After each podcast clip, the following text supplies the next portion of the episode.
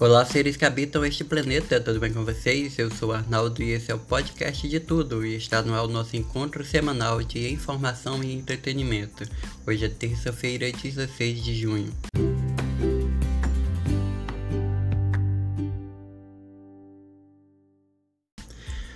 Como a ditadura militar escondeu a epidemia de meningite dos anos de 1970? É isso que a gente vai descobrir no programa de hoje.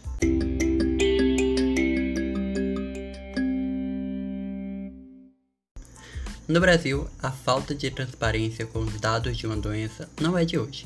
Saiba como foi esse surto e o que os militares fizeram para silenciá-lo. Nas últimas semanas, uma série de mudanças do Ministério da Saúde em relação aos dados da pandemia de Covid-19 vem dificultando o acesso ao número total de casos no Brasil. O presidente Jair Bolsonaro afirmou que a medida acabou com matéria no Jornal Nacional. É por isso que talvez você tenha se assustado com a vinheta do plantão da Globo, em umas semanas aí atrás. É porque a emissora afirmou que quando esses números fossem divulgados, não importasse a hora, eles iriam entrar com o plantão da Globo para informar os telespectadores sobre os números. Mas a mudança mais grave ocorreu na quinta-feira, 4 de junho, quando o portal em que o Ministério atualizava o quadro geral da pandemia, da pandemia no país saiu do ar. Quando voltou, passou a publicar apenas os novos casos diários e sumiu com outras informações essenciais, como o número total de casos e todo o histórico do avanço da doença. O Ministério da Saúde também mudou o sistema de contagem. Antes, o órgão fazia como todos os países fazem. Se alguém morre na terça, mas o diagnóstico da morte por Covid só vem na quinta, o óbito entrava na contabilidade da quinta. Agora não. Se a notificação da Covid chega na quinta, o paciente que morreu na terça fica de fora da contagem. Não há como descrever de outra forma. A maquiagem de dados dificulta o acesso à informação e pode agravar ainda mais a situação.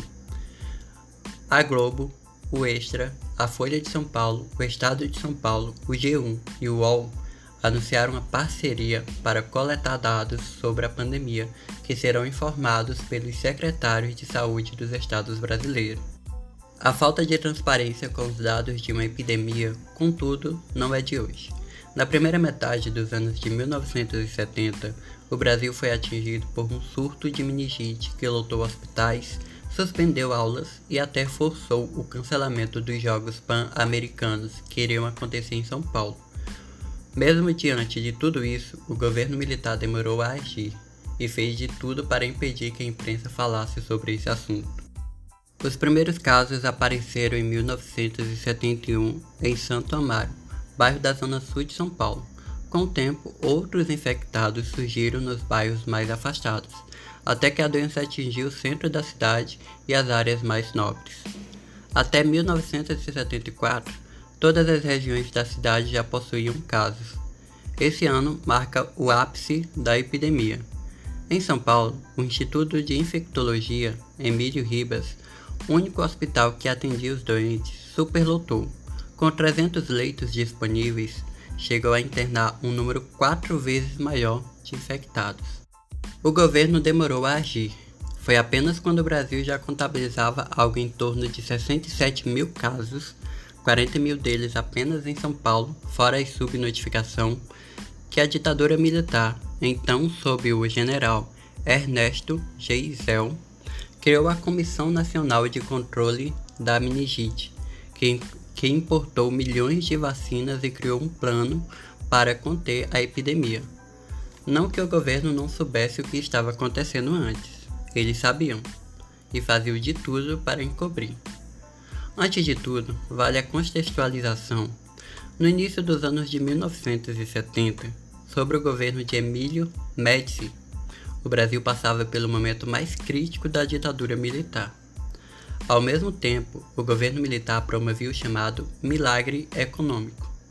Quando o crescimento da economia aumentou, a inflação caiu e grandes obras como a usina nuclear Angra 1 a hidrelétrica de Itaipu e a rodovia transamazônica começaram. A ideia era apresentar ao mundo que o Brasil era uma potência. Juntando essas duas coisas, fica fácil entender que a notícia de uma epidemia mancharia a imagem do país. O governo negou a existência do problema e proibiu que a mídia falasse sobre isso. A justificativa era que as matérias alarmistas e tendenciosas pudessem causar pânico na população. Antes de o surto atingir seu ápice, um dos poucos veículos que conseguiram falar sobre o abafado governo foi a revista Veja. Em outubro de 1972, ela publicou uma capa intitulada A Epidemia da Desinformação. Nessa época, apesar do descaso do governo federal, a Secretaria de Saúde de São Paulo tentava lidar com o surto como podiam, inclusive testando algumas vacinas. A mesma Veja, dois anos depois, em 1974, foi alvo de censura. A jornalista Eliana Catanhede, então repórter da publicação, havia conseguido uma entrevista com o ministro da Saúde Paulo de Almeida Machado, que havia sido nomeado naquele mesmo ano. Machado admitia pela primeira vez a existência de uma epidemia e dava dicas para a população se proteger. Teria sido histórico mas há pouco tempo depois, o governo decidiu censurar toda a conversa. Outro caso notório é o do jornalista Clovis Rossi, em julho de 1974. Enquanto trabalhava para o Estadão, Rossi escreveu o artigo A Epidemia do Silêncio. No texto, ele contextualizava o surto de meningite no Brasil, dizendo que o problema já acontecia há pelo menos dois anos e que, só naquele mês, 200 pessoas tinham morrido em São Paulo. Além disso, Rossi também descrevia os desafios da imprensa em obter informações dos órgãos de saúde. As autoridades cuidaram de ocultar fatos, negar informações, reduzir os números referentes à doença a proporções incompatíveis com a realidade, ou seja, levando deliberadamente a desinformação à população e abrindo caminho para que boatos ocupassem rapidamente o lugar que deveria ser preenchido por fatos.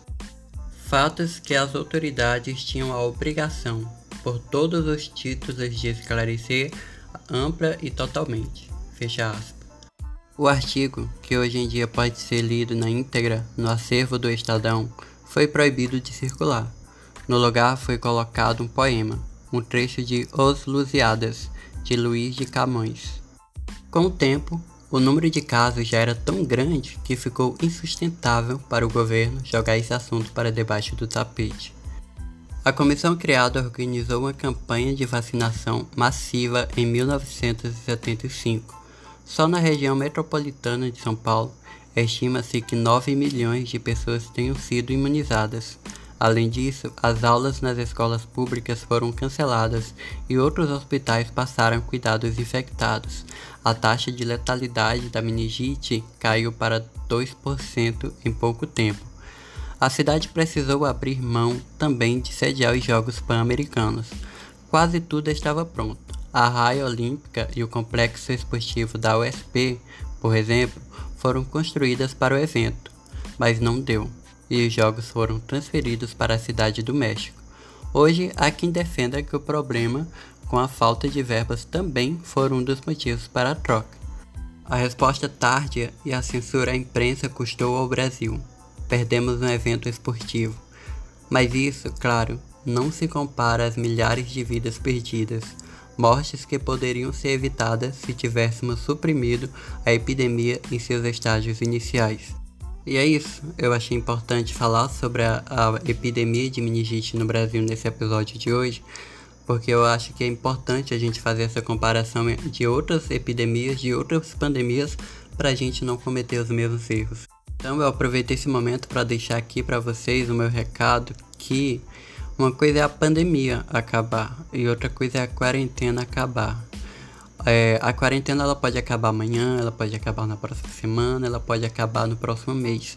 Mas se a pandemia não acabar, de nada adianta de a quarentena acabar.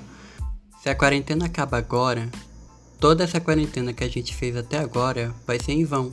Porque na, mais daqui a alguns dias, infelizmente a gente vai ter que voltar para a quarentena de novo, como está acontecendo com algumas cidades aí que reabriram os comércios.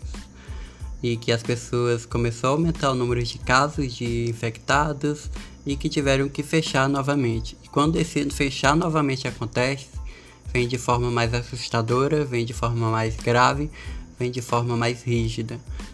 Então vamos obedecer a quarentena agora, para mais na frente a gente poder finalmente dizer a pandemia acabou, a gente pode voltar ao normal. Do que a gente voltar ao normal agora e mais na frente a gente ter que recomeçar uma quarentena mais rígida, mais dura, tudo de novo.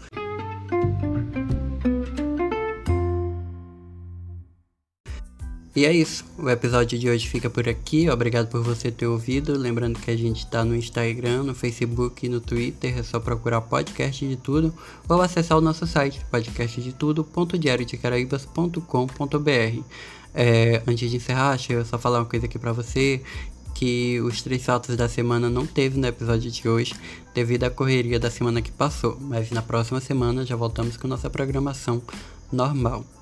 E deixa eu aproveitar o momento para compartilhar com vocês uma plataforma de vídeos e conteúdos educativos que eu desenvolvi com o intuito de é, reunir um só lugar organizado e grátis vídeos e conteúdos educativos para pais, filhos, jovens. Então é só acessar educarmaisonline.com.br. É uma plataforma de conteúdo educativo para toda a família. E o episódio de hoje fica por aqui. Obrigadão e tchau.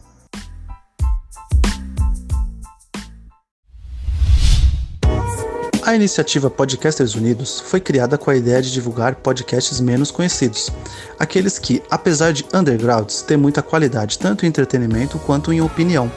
Por aqui você tem a chance de conhecer novas vozes que movimentam essa rede. Então entre lá no nosso Instagram, o arroba Podcasters Unidos, é só escolher e dar o play.